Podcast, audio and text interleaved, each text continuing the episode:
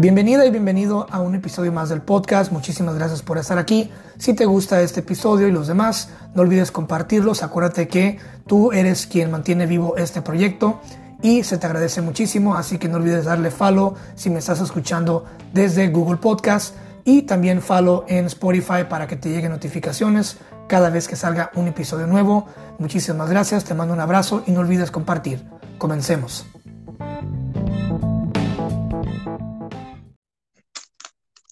Cristian.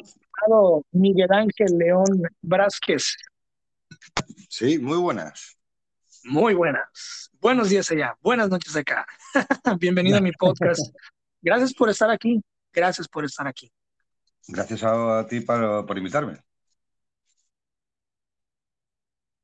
Quiero iniciar con algo que, que obviamente se conoce mucho, se ha repetido mucho, pero creo que por ahí podemos abarcar y me interesa mucho saber tu opinión siendo tú un actor.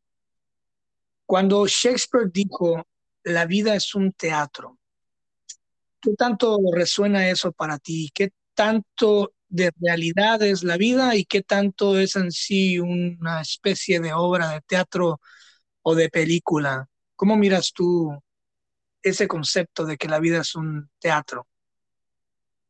Eh, la verdad que la vida es un teatro sinceramente, porque eh, cada uno tenemos una función que hacer aquí, en la Tierra. Entonces, cada uno se crea un personaje y, eh, como tú mismo, te has creado un personaje y realmente eh, has hecho tu camino con ese personaje, ¿sabes? has decidido ser así, actuar de esa forma y con lo que te vas encontrando, pues así vas actuando realmente esta vida es una actuación. Todos los días estamos actuando. pero realmente eres tú mismo. Con lo cual, para ti eh, mm, es como si no actuaras, porque realmente es lo que eh, tú has creado, ese personaje tuyo, para ser quien eres.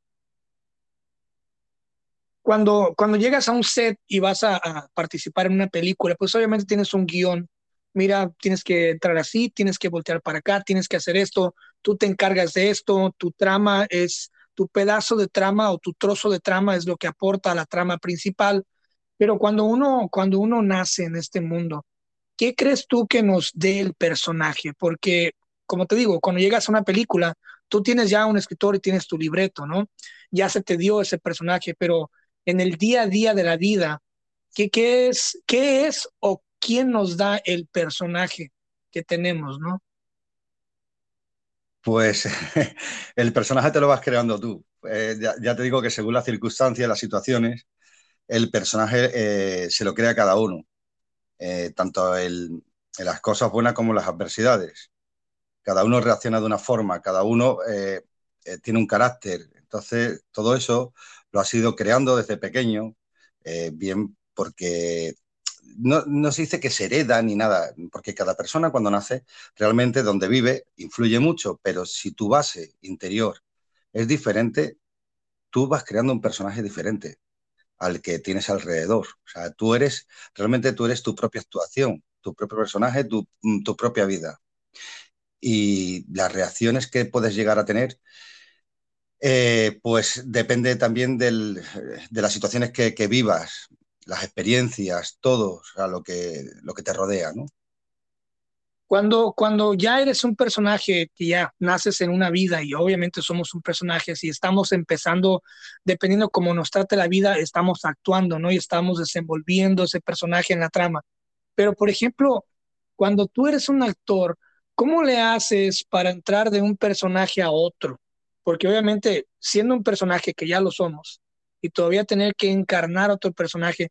¿Cómo entras tú en esas diferentes em, capas? ¿Cómo, cómo, ¿Cómo transicionas de tu vida normal o actuada, que, que somos actores, hacia otra, otra realidad, otro, otro personaje? ¿Cómo transicionas? Pues sencillamente observando. Es muy fácil. O sea, cuando se te da un papel, realmente un personaje, que no tiene nada que ver contigo, absolutamente nada, lo mejor es eh, observar, o sea, meterte lo que es en, eh, por decirlo así, en, el personaje que te han dado, o sea, buscar a alguien, una referencia e indagar, saber sus pensamientos, su forma de actuar, cómo se mueve, cómo habla, eh, cómo, cómo está en la vida, ¿no? Cómo se desenvuelve en todo esto. Y entonces lo te vas empapando de ello y vas estudiando, porque realmente eso es un estudio. Tú estás creando un personaje y tienes que estudiar a ese personaje para realmente llevarlo eh, a ti mismo. Que luego eh, realmente es una actuación, porque después yo salgo de, cuando grabas y sigo siendo yo, Miguel. Y dejo de ser el que, me, el, que normal. Es una, una especie como de camaleón, ¿no? Y adaptar el tomar la forma y tomar el color, es lo que me dices, ¿no? Sí, claro, por supuesto. O sea, es que todo es. Eh, a ver, yo, por ejemplo, de, de cosas de. Imagínate, por ejemplo, que me dan el personaje, eh, por desgracia, de un paralítico, ¿no? Yo no, no me he puesto nunca en la, piel de que me pudieran faltar dos piernas, por ejemplo. Entonces, la cosa es buscar a alguien que realmente, o sea, y sentir eh, ese dolor, pero a la vez esa eh, adaptación y quizás esa felicidad, ¿no? Porque cuando te adaptas, realmente eh, llegas a una normalidad. Mi madre era ciega y yo nunca ah. entendía cómo se desenvolvía. Y yo he estado estudiándola continuamente porque estaba alucinado. O sea, la capacidad de reacción que tiene. Mi madre no nació ciega, se hizo ciega. Entonces, por una enfermedad. Entonces, eh, es difícil que tú estés viendo ahora y dejar de ver de golpe. Y como ella decía, lo que más me duele es no verte crecer. ¿Sabes? Porque te puedes sentir, pero no verte. Claro, como hijo que soy, suyo. Entonces, meterte en el pellejo de, ese personaje, de esa persona, y, sentir eh, tanto las, las cosas buenas como las malas. Porque mi madre, en el fondo, aparte del sufrimiento de no poder ver, realmente ella llegó a una adaptación que para ella era la vida normal. Entonces se creó su personaje y lo llevaba genial. De hecho, ella no quería ayuda. Ella se sabía todos los pasitos y los caminos de la casa y ella no quería ayuda. Ella sabía dónde manejar, dónde dejaba las cosas y es increíble. Entonces es estudiar a esa persona e indagar de su profundidad, ¿no? Desde, desde dentro para, para tú sentirlo y que te salga lo más natural posible. Cuando haces la actuación, realmente parece que eres ciego o eres paralítico o eres lo que sea, porque realmente te has metido tanto en, la otra persona que la has hecho tuya y has creado ese personaje. Es, es, ahí que dicen, cuando te metes tanto en ese, en ese, en ese personaje, has escuchado que dice que se, dicen por ahí que luego ves que alguien actúa de una forma y al final de cuentas se queda, se termina quedando con esa personalidad. ¿Tú crees que pueda llegar un momento en el que tú hagas tanto un papel repetidamente? Digamos que te contratan para una serie eh, que 1500 episodios, ¿no? Eh, y esa serie va a durar casi cinco años, un ejemplo. ¿Tú crees que puedas llegarte a quedar como una especie de traumatizado eh, con un personaje? Hombre, depende también del actor. Porque, mira, se dijo que, por ejemplo, el que hizo el Joker, el último Joker, eh, se, creó una locura tanto, tanto, tanto, que de hecho se iba de los rodajes, desaparecía porque estaba medio loco. Entonces, realmente, ¿hasta, hasta qué punto? ¿no? O sea, eh, tú tienes tan asimilado el personaje y, lo, sabes llevar a, a tu terreno personal, por decirlo así, a tu vida cotidiana. Entonces es difícil, porque cuando es una serie, realmente grabas casi todos los días. Entonces, eh, es verdad que te metes tanto, tanto en el personaje, que llega un momento en que, claro, son tantos capítulos, son tantos años haciendo lo mismo, que realmente estás eh, empapado de ese personaje. Pero yo creo que el, que depende de ti, ¿no? Porque cuando sales de ahí, es como de que quiero otra cosa. ¿Sabes? O sea, sales del rodaje y es como de, quieres desconectar. Después, lógicamente, tienes que estudiar para el día siguiente que tienes otra vez que, representar ese mismo personaje. Pero yo creo que eh, eh, está en el chip de cada uno. Entonces depende del actor que sepa o no sepa desconectar. es cuando realmente ahí se puede ver si mm, eh, te influye tanto o te influye menos. Eso depende de la persona.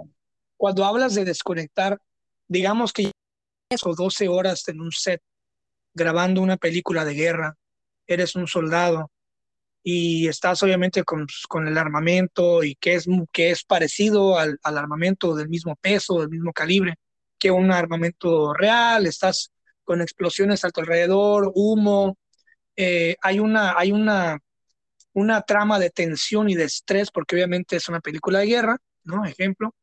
Llevas 12 horas haciendo eso, toma tras toma, toma tras toma.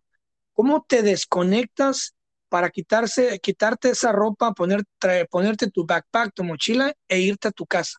¿Cómo, cómo es esa desconexión de un personaje a otro? Tú lo has dicho, cuando te quitas la ropa. cuando te quitas la ropa y vuelves a la normalidad y dices, soy yo, y empiezas a hablar con los compañeros como de, hombre, ¿qué tal aquello? Y oye, ¿y el coche le has arreglado? Cosas naturales y normales de la vida cotidiana.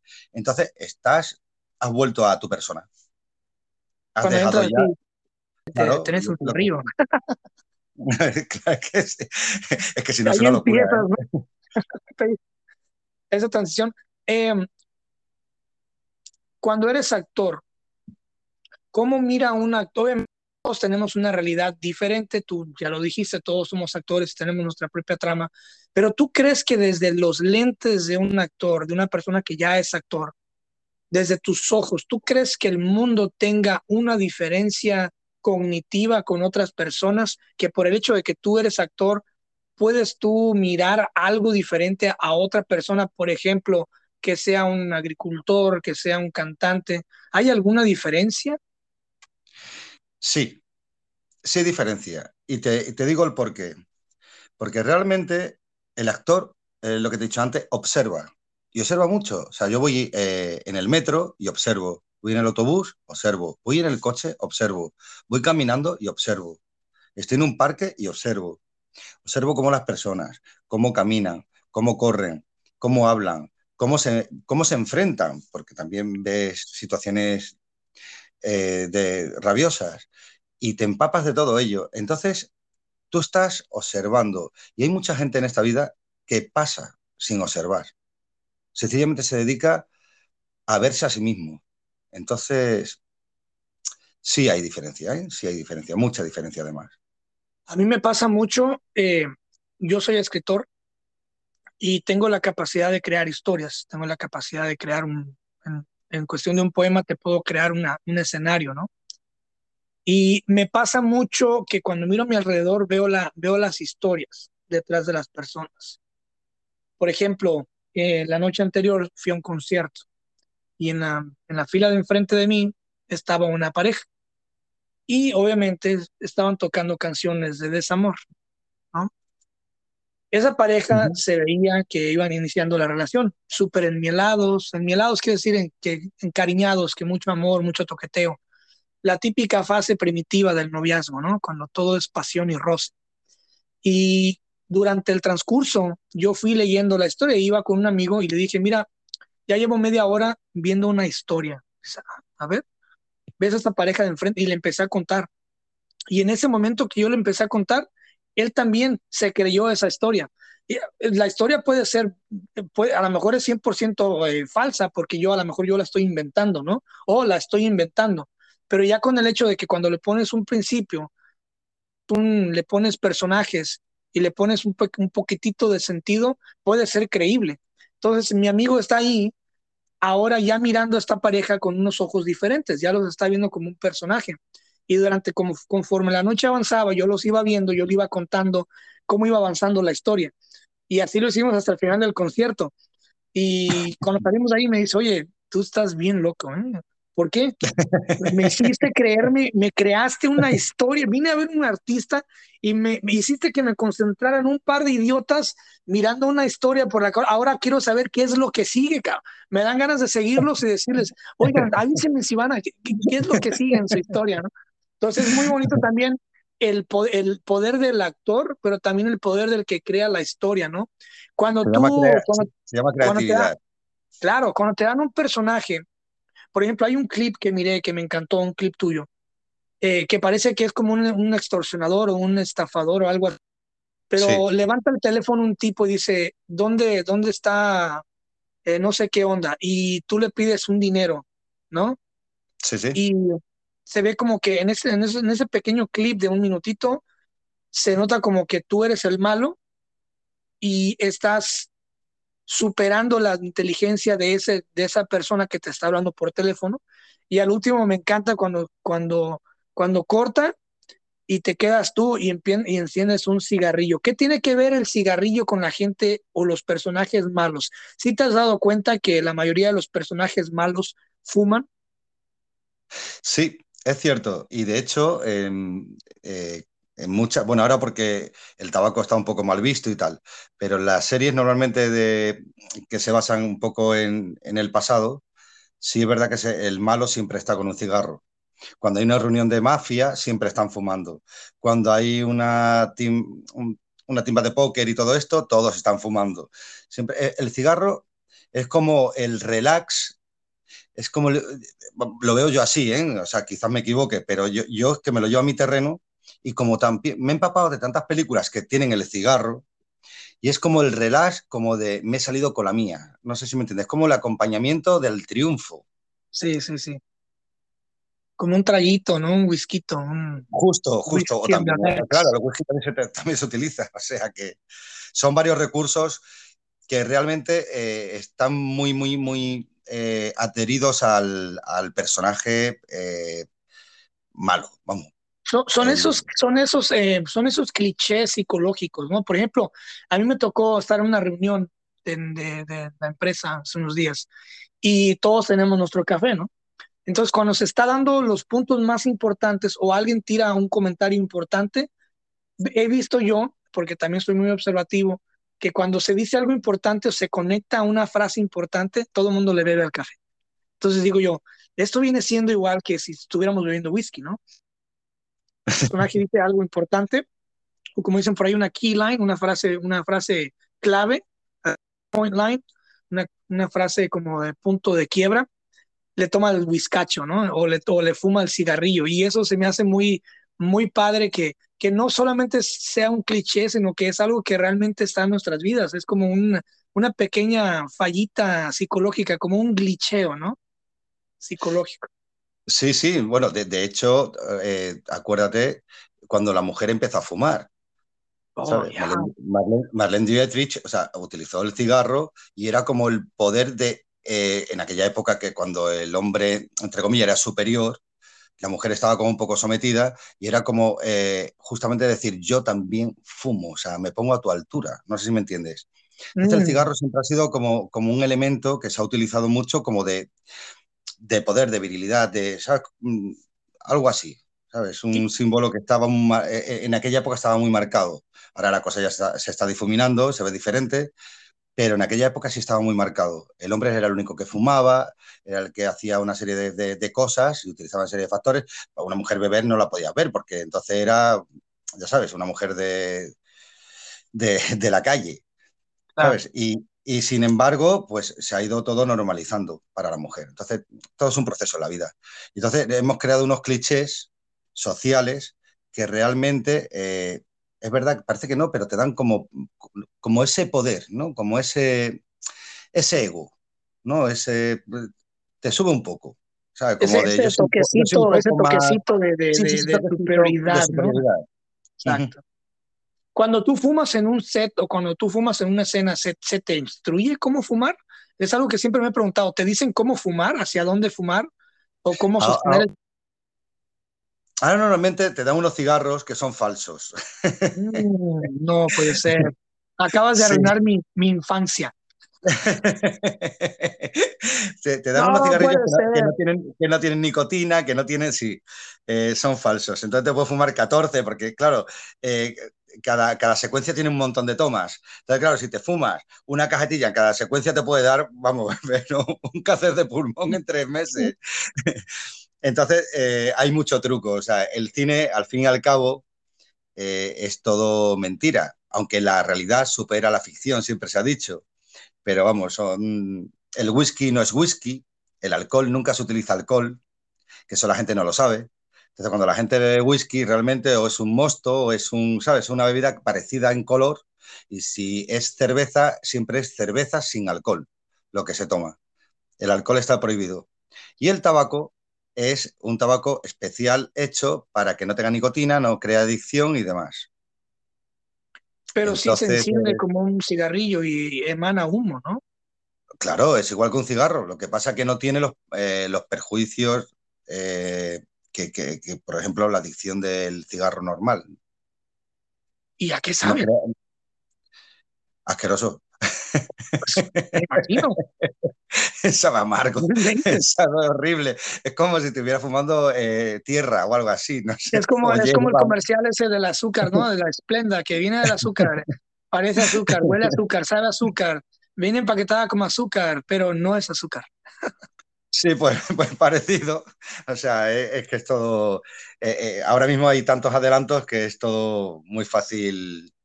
Eh, pues, ¿cómo decirlo? Es que no me sé la palabra. Pero como ocultarlo, por decirlo así, ¿no? Para que parezca, pero no lo es. O sea, ahora todo está. Tienes ahora de todo, o sea, bebidas que bebidas gaseosas pero sin gas, eh, bebidas, eh, por ejemplo, eh, no quiero decir marcas, pero que tienen un, aditivo que te, pone como más, más espídico, pero sin embargo son cero cero. ¿Sabes lo que te quiero decir? son sin cafeína, sin azúcar, sin no sé qué. Eh, entonces ya no es el refresco que yo compraba, o sea, ya es otra cosa, ya es agua con color, ¿sabes lo que te quiero decir? Entonces ahora mismo todo, todo es, o sea, que se, vamos, se puede perfectamente eh, imitar todo sin ser. Qué triste ser actor nos quitan todo, nos quitan todo, color, sabor, todo. nos quitan los alicientes de la vida. no, pero la verdad, la verdad que a mí me encanta, me encanta crear personajes, me encanta. Y, cada vez que me dan un reto para hacer alguna secuencia, eh, la última que hice, mira, hice de Jordano.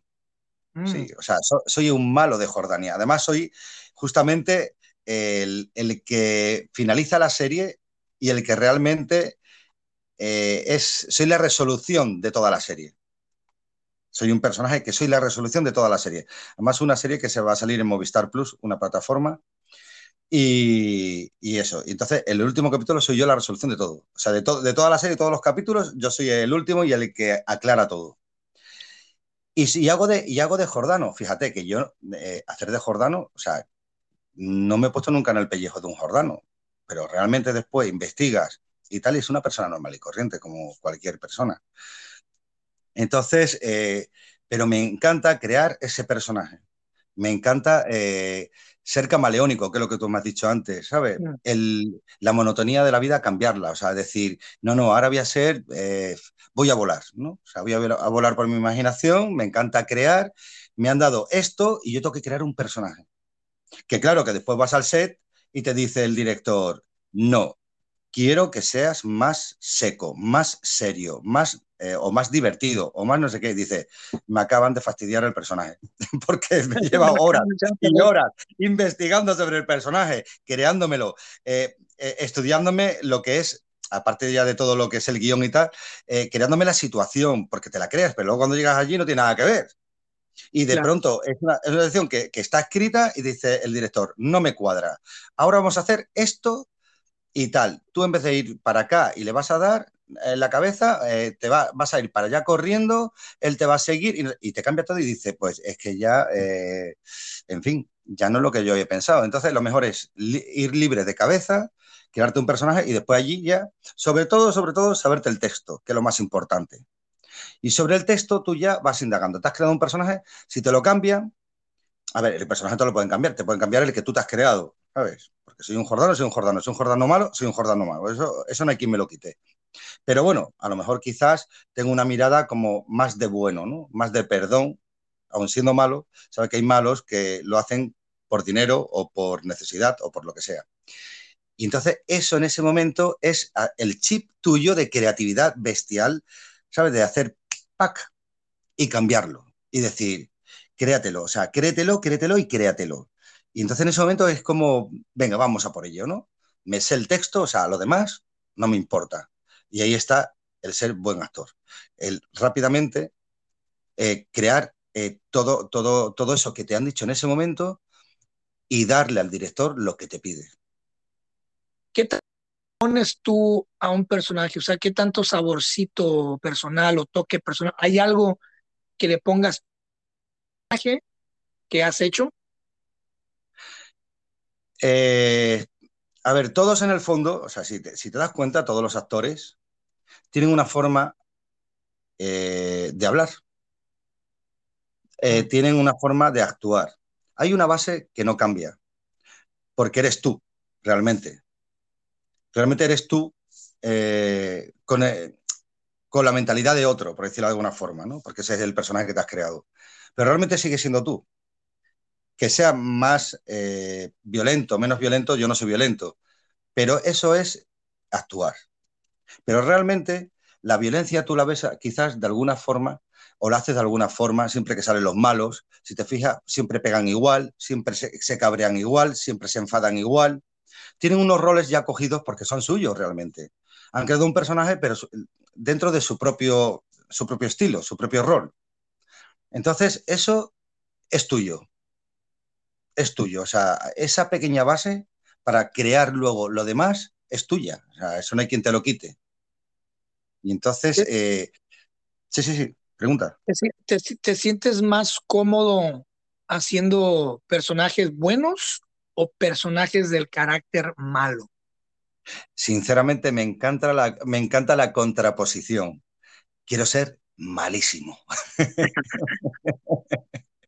me encanta ser malísimo porque tengo una cara eh, con unos rasgos, además un director, además de, una serie que se llama Élite, que ahí es muy sonada.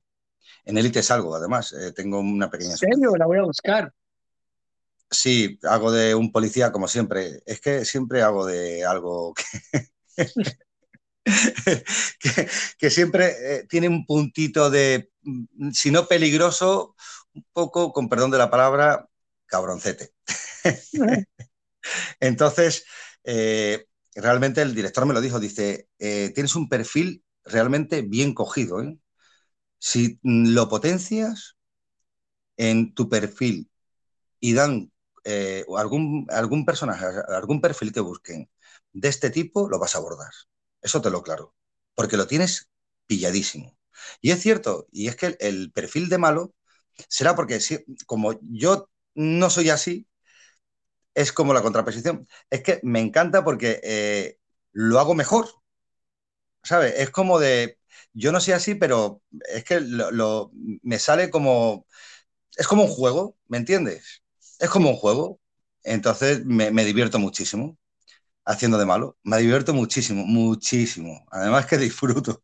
Porque yo en mi vida pegaría a nadie. En mi vida cogería un revólver y me, me le haría, como en esta última serie, a tiros, pero vamos, a bocajarro.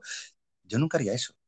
Y sin embargo, es como de lo que no harías nunca, ¿sabes? Es como de que te dan la posibilidad de, hacerlo, ¿no? Es como de, ah, mira, pues voy a disfrutarlo, ¿no? O sea, eh, la verdad que es muy divertido.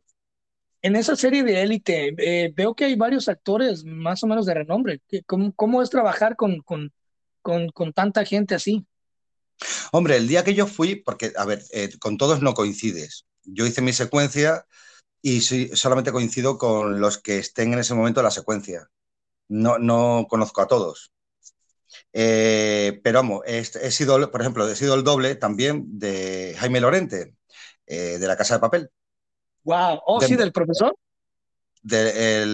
no, Denver, el jovencito. Oh, Denver. sí. Vaya. He sido, he sido el doble. Lo que pasa, claro, Tommy no me vas a ver porque siempre llevo máscara. y el mono. Entonces ahí no me ves. Pero también fui a la serie El Cid, que también es de Jaime Lorente, que hace de Cid, el Cid campeador. Y soy, justamente, cuando sale de espalda, soy yo, no es él. ¿Sabes?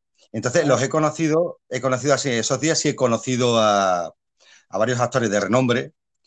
Y hay algunos que realmente, pues son, para echarle de comer aparte, tienen una tontería y un ego mm, demasiado para mí. Yo soy bastante sencillo para esos, para aguantar a esa gente. Y hay otros que, sin embargo, se abren, se abren mucho y son simpáticos, hablan contigo de una forma muy natural. Y la verdad que eh, son experiencias muy bonitas, de verdad. Cuéntame, cuéntame eso de, de, de, la casa de papel. A ver, cuando, cuando te toca hacer el doble de Denver, por ejemplo, que es un, ya son personajes icónicos. Cuando tú estás haciendo, estás vestido con el traje y con la máscara de Dalí y te, te tienes que caminar igual que él. Obviamente trae la máscara, pero me imagino que tienes que imitar su forma de caminar. Cuando se te pone la cámara y te toca decir, ¿le ponen la voz encima a la escena? Sí, claro, yo tengo que decir lo mismo que él con el carácter que él lo diría. O sea, ahí me dan las frases y yo tengo que hacer lo mismo, pero a mí me quitan la voz y ponen la suya. Mm, ok. Pero, pero los andares, la forma de actuar, el, de mover las manos y tal, sí tienes que estudiarlas. Tiene que ser muy parecida. Hay gente que no, hay, hay veces que los dobles simplemente son eh, como flashes muy, muy mínimos que no se notan ni se van a notar. Pero en el caso este, del el día que estuve, precisamente uno de ellos, eh, sí es verdad que tenía que andar con carácter porque iba deprisa y eh, Denver es una persona como muy, muy espídica, ¿no? Muy... Entonces sí tuve que hacer los mismos gestos que él y tuve que hablar con el carácter que él, aunque mi voz no saliera, pero luego se lo ponen ellos encima y soy yo realmente, pero parece que es él, lógicamente. Se siente, se siente, se siente el peso del éxito en esa producción, o sea, ya cuando estás ahí trabajando con ellos y ves la, la escenografía de la casa de papel y, y ves todo el show, ¿se siente el peso del éxito o realmente no, no existe esa noción dentro del set? Eh, a ver, es verdad que los de la casa de papel, no, no quiero hablar, eh, sí es verdad que tienen una, eh, sí se siente el éxito porque tienen una prepotencia ya como de, de éxito, ¿me entiendes? Sí, y van con esa, con esa cosa de es la casa de papel, ¿sabes? Ya tiene un nombre, ya es mundialmente conocida, es como, ha sido un boom. Entonces sí es verdad que juegan mucho con eso. Pero eso a nivel interior. Después de actores, pues hay actores inaguantables, que no voy a decir nombres, pero inaguantables. Sí, sí, inaguantables, no voy a decir nombres. Y hay otros, sin embargo, que son de verdad, pues, que te los puedes encontrar por la calle y decirles hola y te, responden, o sea, de la, son gente muy sencilla. Hay de todo, ¿eh? O sea, te digo que hay de todo ahí. Y de hecho, entre los mismos actores, hay actores que no se llevan bien con otros actores, porque han tenido sus rencillas. Eso suele pasar. no digo la casa papel, digo, eh, puede ser oh, o no puede ser. Pero eh, en, otras series sí me he encontrado algo así, como de que no se quieren encontrar, ¿sabes? Actúan y ellos son los más, ¿sabes? Son amigos, colegas, todo lo que quiera, pero una vez que dicen corten, cada uno va para su lado y ni se miran a la cara. Sí, he escuchado de eso, ¿eh? he escuchado. Sí, sí, eh, existe. Es una realidad. Tengo una cuestión, una duda. Ya que tengo el placer de platicar con un actor, te quiero hacer una pregunta, de la cual o en la cual yo he filosofado, mi mente ha dado vueltas por ya varios años.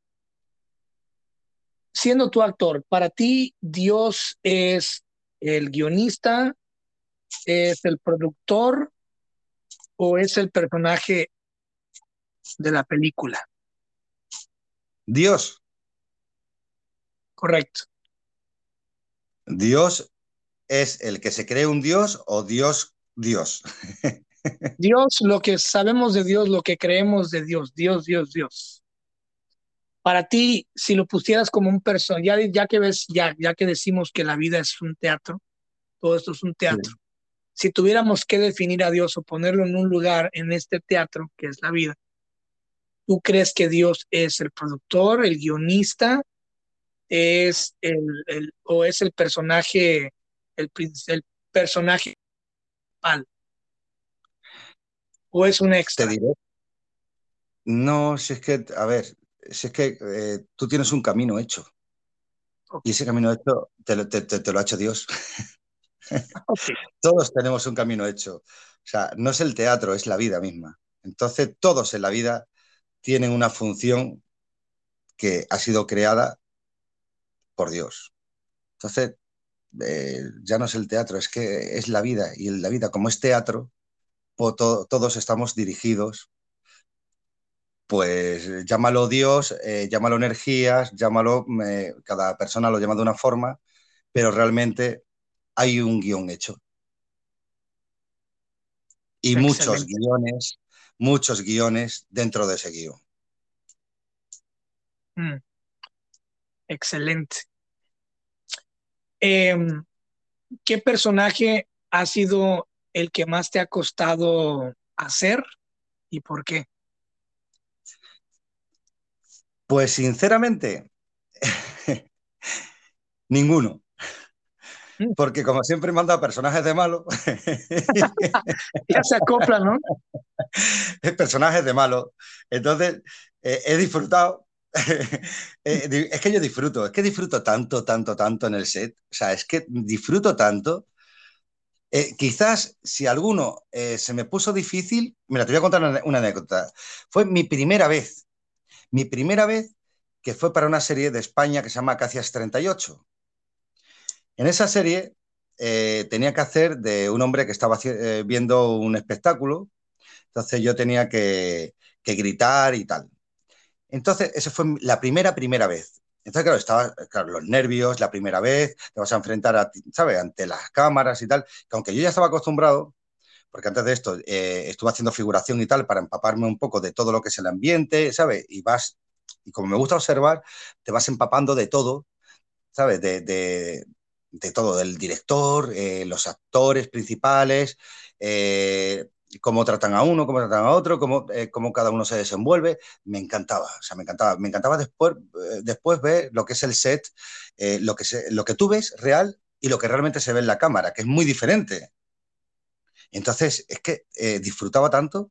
Y la primera vez que me dieron ya la oportunidad de, de por fin mostrarme ante la cámara, con los nervios y todo, es gracioso porque llega el director, me coge y me dice, a ver, por cierto, muy seco, y me, lleva parte de todos y me dice, a ver, dime las frases, dime las frases, dime lo que tienes que decir, así seco. Entonces yo eh, en mi guion ponía ebrio.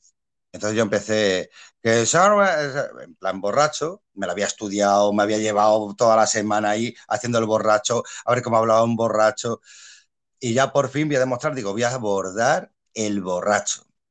Y digo, ¿qué es ya? Y cuando lo voy a decir me dice, ¿pero qué dice usted? Pero una voz que yo, eh, mm. digo, es lo, que es lo que pone, ¿pero qué está haciendo usted? ¿Usted qué se cree? Que no sé qué. Y, me quedé, o sea, me dice chiquitito, chiquitito, chiquitito, encima la primera vez. Porque claro, cuando tienes experiencia, pues puedes dialogar. Pero en ese momento me dice chiquitito porque es como de no sé qué decirle a este hombre, ¿sabes? y, realmente digo, es que eh, pone que es ebrio.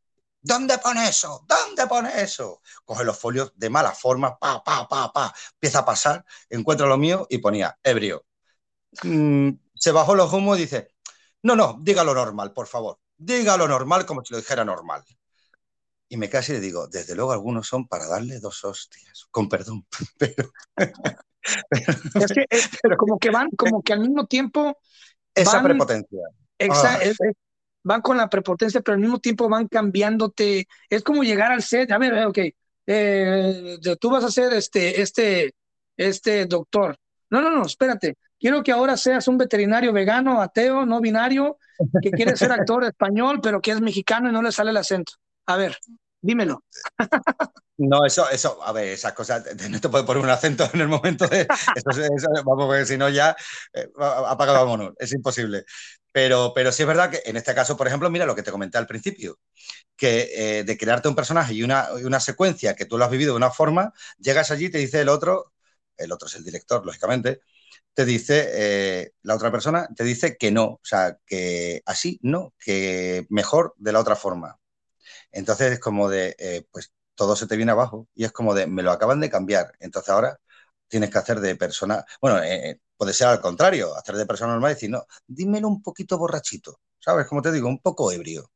Y entonces tú tienes que, en ese momento, en ese instante, o sea, meterte y decir, espera, espera, espera que me metan el personaje, pam, pam, pam, pam, lo estudias, pa, pa, pa, rápido, y es como vas ensayando, y hasta que lo consigues y bueno, y así hasta que, no, un poquito más así, un poquito más así, te, te van guiando y tú ya al final acabas haciéndolo bien. Pero tienes que tener esa habilidad. Esa habilidad tiene que tenerla un actor, si no, imposible. ¿No te molesta a ti hacer ciertos sacrificios físicos, por ejemplo, que tengas que reparte las cejas, la barba, el pelo, engordar, eh, enflacar? Eh, a, mí, eso... a mí de momento no me ha pasado. A mí, gracias a Dios, de momento no me ha pasado. Entonces, eh, hay otras personas que sí. Y ese descontrol eh, tiene que tener gente que le estén guiando, lógicamente, en alimentación, en todo, porque si no, eh, tú te destrozas el cuerpo por dentro. O sea, esos cambios de, hombre, que te rapen el pelo, no, pero por ejemplo, los que tienen que engordar y tal, es, es un sacrificio. O los que tienen que, por ejemplo, eh, en tantos meses ponerte cachas, ponerte fuerte, porque tienes que hacer un personaje como de, ¿sabes? Como un gladiador, un no sé qué, y se llevan, o sea, se, se machacan continuamente. Entonces, todas esas cosas, al final, eh, hay que hacerlas bien, porque si las haces mal, Mm, puedes ocasionarte un daño físico, interior o exterior. En estos tiempos en el que está todo el rollo de la inclusión, ¿no?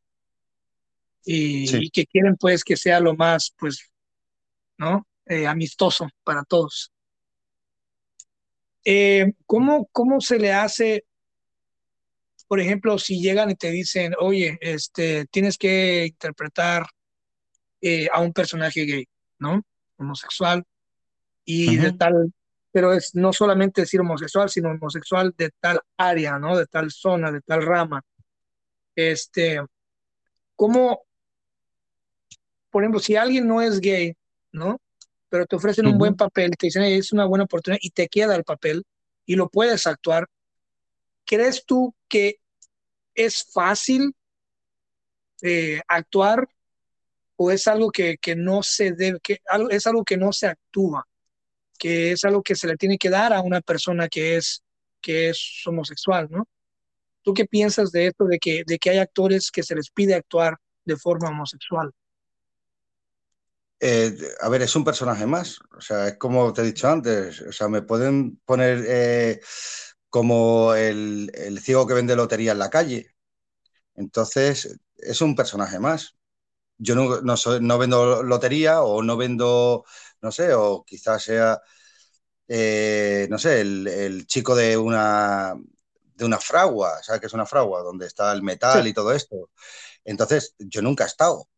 Entonces, no sé, yo creo que es un personaje, es simplemente estudiarlo, meterte a hablar con personas eh, que en este caso sean homosexuales, ver, ¿sabes? Investigarlos, hablar con ellos, eh, un poco meterte en ese mundo, si, si, no lo fueras, lógicamente, meterte en ese mundo y un poco eh, vivirlo, ¿no? O sea, tienes que vivirlo también un poco para crear ese personaje y llevarlo a tu terreno y sentirlo en tu piel, ¿no? O sea, toda, todas las cosas, tanto la diversión como la humillación, como lo que sea.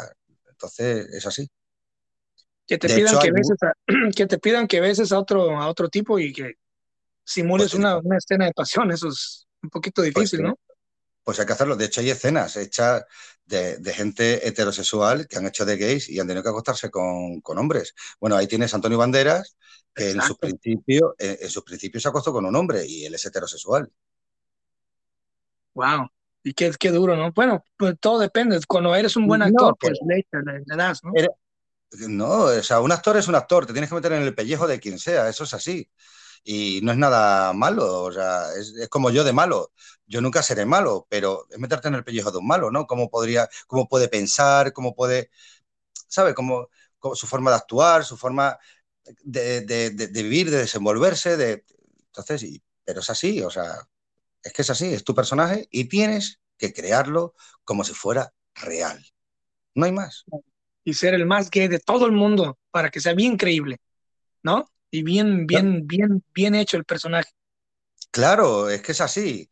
Y, y, por ser gay no significa que se te tenga que notar o no notar, pero hay un, claro. una serie... Eh, es que la gente está muy equivocada en ese aspecto. O sea, porque eh, puede ser gay cualquier persona que la ves por la calle y, y no lo hubieras pensado en la vida. Entonces, uh -huh. es, es, sencillamente porque hay una serie de sensibilidad, de, de, forma de moverse, pero ya no, ya no físicamente, sino porque como son, hay algunos más sensibles, menos sensibles, depende del personaje que te den. ¿Me entiendes? Pero en una serie de momentos, en la película seguramente que a lo mejor te, digan que tienes que, pues, a lo mejor te puedes enamorar de otro hombre, lógicamente, entonces la mirada, el, el, ¿sabe? el reflejo del enamoramiento, de todo eso hay que estudiarlo, lógicamente. tu cerebro tu cerebro tiene que estar metido en el personaje, no hay más.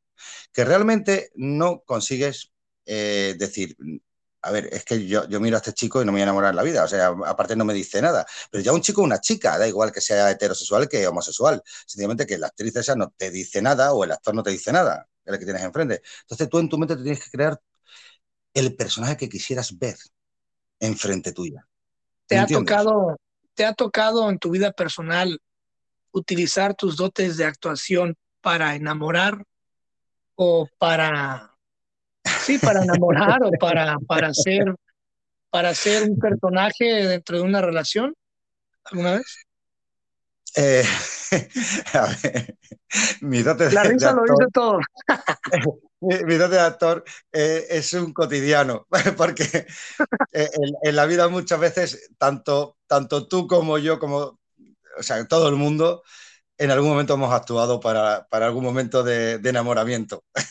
o sea, porque crees que a lo mejor a la otra persona le gusta que seas o más delicado o, más eh, macarra, por decirlo de alguna forma, ¿me entiendes? Entonces, eh, como tú ves la otra persona que, que la otra persona quiere ver en ti eso que, que anhela o que le gustaría tener, entonces tú muchas veces, o sea, haces cosas que dices, yo mi vida hubiera hecho esto. O sea, eso te ha pasado a ti seguramente, vamos. Yo esto no lo hubiera hecho en mi vida, pero es que lo he hecho porque mm, eh, quería, que quería cazar, ¿no? O sea, quería, quería llevármelo a mi terreno. Entonces, es así. Todos hemos actuado en la vida, siempre, siempre. Cuando, cuando está uno en pareja, yo creo que es cuando hay, un, hay una, se crea un, drama, ¿no? Se crea una escena, se crea una película ya cuando uno está en pareja eh, ah, ¿Tú has tenido, has tenido que eh, cortar alguna relación porque no vaya de acuerdo con, con, tu perspectiva de vida como, como ser humano y como actor? ¿Alguien que en algún momento no, no haya creído en tu sueño o no haya creído en tu, en tu capacidad o que no haya encajado con lo tuyo? Eh, sí, me pasó una vez. Sí, sí. Sí, eh, pero eso es como todo. O sea, es como el que, no sé, tiene un trabajo eh, de nocturnidad, entonces, pues la pareja realmente no soporta el. Eh, yo me levanto por la mañana y cuando tú llegas a casa, ¿no? Por decirlo de alguna forma, ¿no? Entonces se crea como un, no sé, una incompatibilidad, ¿no? Pero vamos, tanto a mí una vez me pasó, me pasó que voy a ponerte un caso mío para sentirnos más cómodos. Eh, a mí me pasó una vez también que eh, había una persona en mi vida que lo primero que me dijo, tu poesía no me interesa. Eso a mí no me funciona, sí. Yo dije, no, wow. Es que es parte de ti. O sea, es una parte, de es como un brazo tuyo, una pierna. Sí, eso es el 99% de todo lo que soy, ¿no? Pero aún así lo intenté. Es que son tus ojos, o sea, es que, eh, es que realmente eres tú. O sea, porque no es que sea una parte de ti, es que eres tú, que tú te expresas así. ¿Sabes? A mí, me encanta expresarme haciendo personajes. Mm. ¿Sabes? Como, no sé, eh, es que es una parte de mí, es que no me la puedes quitar, es que no, no puedes, no puedes porque si me has conocido así, no me lo puedes quitar. Yo puedo cambiar por ti, por ejemplo, si yo fumara, me puedes decir, mira, no me gusta que fumes. Vale, pues yo eh, llegaríamos a un acuerdo y a lo mejor, si no puedo dejar de fumar, pero no fumaría delante tuya, ¿sabes? Hay cosas que se pueden moderar o cambiar, pero la base, la base imposible. Y es que para ti la poesía es tu base, o sea, eres tú, no puedes cambiarla, no puedes cambiarla. Y, yo no dejaría el, cine por nadie, o sea, me da igual, pero no lo dejaría con el tiempo me di cuenta de que, pues, obviamente eso no funcionó, me di cuenta de que no hay cosas que, que son tan tuyas que, y son tan sagradas que no, no las puedes cambiar. Eh, por ejemplo, me imagino que pasa lo mismo contigo con la actuación, ¿no? Sería muy difícil que alguien llegara a tu vida de repente y te dijera, deja de hacerlo, ¿no? yo no lo haría. Pero hay gente que sí lo hace, ¿eh? Mm, sí. Hay gente que, que, vende su vida, porque realmente para mí es vender tu vida, porque es como lo he dejado todo por él o por ella. ¿Cómo que lo has dejado todo? O sea, eh, ya no eres tú. Estás siendo un reflejo de lo que la otra persona quiere ver, pero tú has dejado de ser tú. Yo eso lo siento, pero no, no, ya te digo que, que por ahí yo no entro. Pero hay gente débil, hay gente débil y se deja llevar. Le puede más la pasión. Y luego, ¿qué es lo que pasa? Que como ha cometido ese error, las cosas no funcionan. ¿Por qué? Porque tú no eres tú y tú no eres feliz. Correcto. Hermano, estoy muy feliz de, de haberte tenido en, en, el podcast. No va a ser la última vez que vamos a hablar. Mis invitados siempre van a regresar. Y estoy muy feliz porque tú me das la oportunidad de llegar a gente en España. Eh, tengo ya varios invitados que están por venir pronto al, al podcast con los que ya grabé. Y cada vez que tengo una plática con alguien de España, ah, salgo de aquí sabiendo algo nuevo y dándome de cuenta de algo de que somos hermanos y, y somos seres humanos que nos gusta mucho compartir el arte y nos gusta mucho conectarnos y platicar con gente de otro lado. Eh, y eso es bien bonito y ojalá que nunca dejemos de hacerlo jamás. Y las puertas a mi podcast, que es tu podcast, están abiertas. Esta va a ser la primera de muchas pláticas, créeme lo que te digo. Y pues nada, muchas gracias hermano por, por haberme dado tu tiempo. Yo sé que pues allá ya es muy tarde, tienes que descansar. Y, y uh, pero agradezco muchísimo porque hay, hay, gente que nos va a escuchar de, de muchos países aquí de América, América Latina, y creo que les va a gustar mucho eh, lo que dijiste. Igual cuando salga el episodio voy a poner tu Instagram ahí para que te vean y te conozcan y se den cuenta de que sí tienes cara de malo. Ante todo, que me ha hecho muchas gracias. Eso. Gracias por el después, después, no tengo nada que ver, ¿eh? que la gente no piense que soy tan malo, ¿eh? que no tengo nada que ver, nada. Pero bueno, de todas formas, agradecerte, o sea, de verdad, un millón de gracias por darme esta oportunidad, contar conmigo y cuando quieras, pues aquí estoy a tu disposición siempre, con una reverencia y agradecido, eh, pero de verdad, con un millón de gracias. Y piensa siempre una cosa, uh -huh. las fronteras en el mundo las hizo el hombre. No. Amén. Sí, te quiero decir que todos somos hermanos, vengas de donde vengas, porque siempre hemos venido de alguna rama de muchos miles, miles de años, pero todos venimos de una rama y todos al final somos hermanos. Hay que mirar a toda la gente con buenos ojos. A los malos, no a mí, ¿eh? que lo mío es un personaje. ¿eh? Eres la última persona que quiero ver en un callejón. toma mi reloj, a los malos, toma todo lo que tengo. Yo soy de los que digo, hay que darle de comer aparte. A los buenos, sean bienvenidos. Todos sean de donde sean y vengan de donde vengan. Porque somos Excelente. seres humanos. Excelente. Muchas gracias. Te mando un fuerte abrazo. Gracias a todos los que escucharon el podcast. Él fue el gran y único, irreemplazable Miguel Ángel León Brázquez. Sí, es difícil, Brázquez. Lo ensayé mucho, por eso sonó natural. bueno, con decir Miguel Ángel León ya te, te, hubiera, te, te, hubiera bastado y hubiera quedado bien también, ¿eh? O sea que no. Contratado, el papel es tuyo. Vale, bueno, pues vale, muchas placer. gracias. Te mando un fuerte abrazo. Eh, posiblemente eh, pronto estarás de nuevo. Ya sé que tendremos otros, otros temas de, de qué hablar, ya que eres demasiado versátil. Como te digo, las puertas están abiertas. Nos vemos la próxima. De acuerdo, muchísimas gracias de nuevo y nada, por darme esta oportunidad. Así que no, hasta aquí. la próxima y que sea pronto. Por favor, nos vemos. Gracias. Gracias por habernos acompañado en un episodio más del podcast. Si este podcast te gusta, créeme que te va a encantar mi otro proyecto que se llama Pláticas Proféticas. Es un excelente podcast donde hablamos de cualquier tema sin tapujos y sin miedo a la censura. Nos divertimos mucho junto con mi amigo Francisco Andaluz, que es un ex militar de Estados Unidos, un excelente maestro de historia universal, y traemos temas de todo tipo a la mesa, con la única finalidad de divertirnos, de que la pases bien, de que te relajes y que también te lleves algo valioso para tu vida. Así que los veo en Pláticas Proféticas, ya disponible en Spotify, Google Podcast, búsquenos como Pláticas Proféticas y ahí está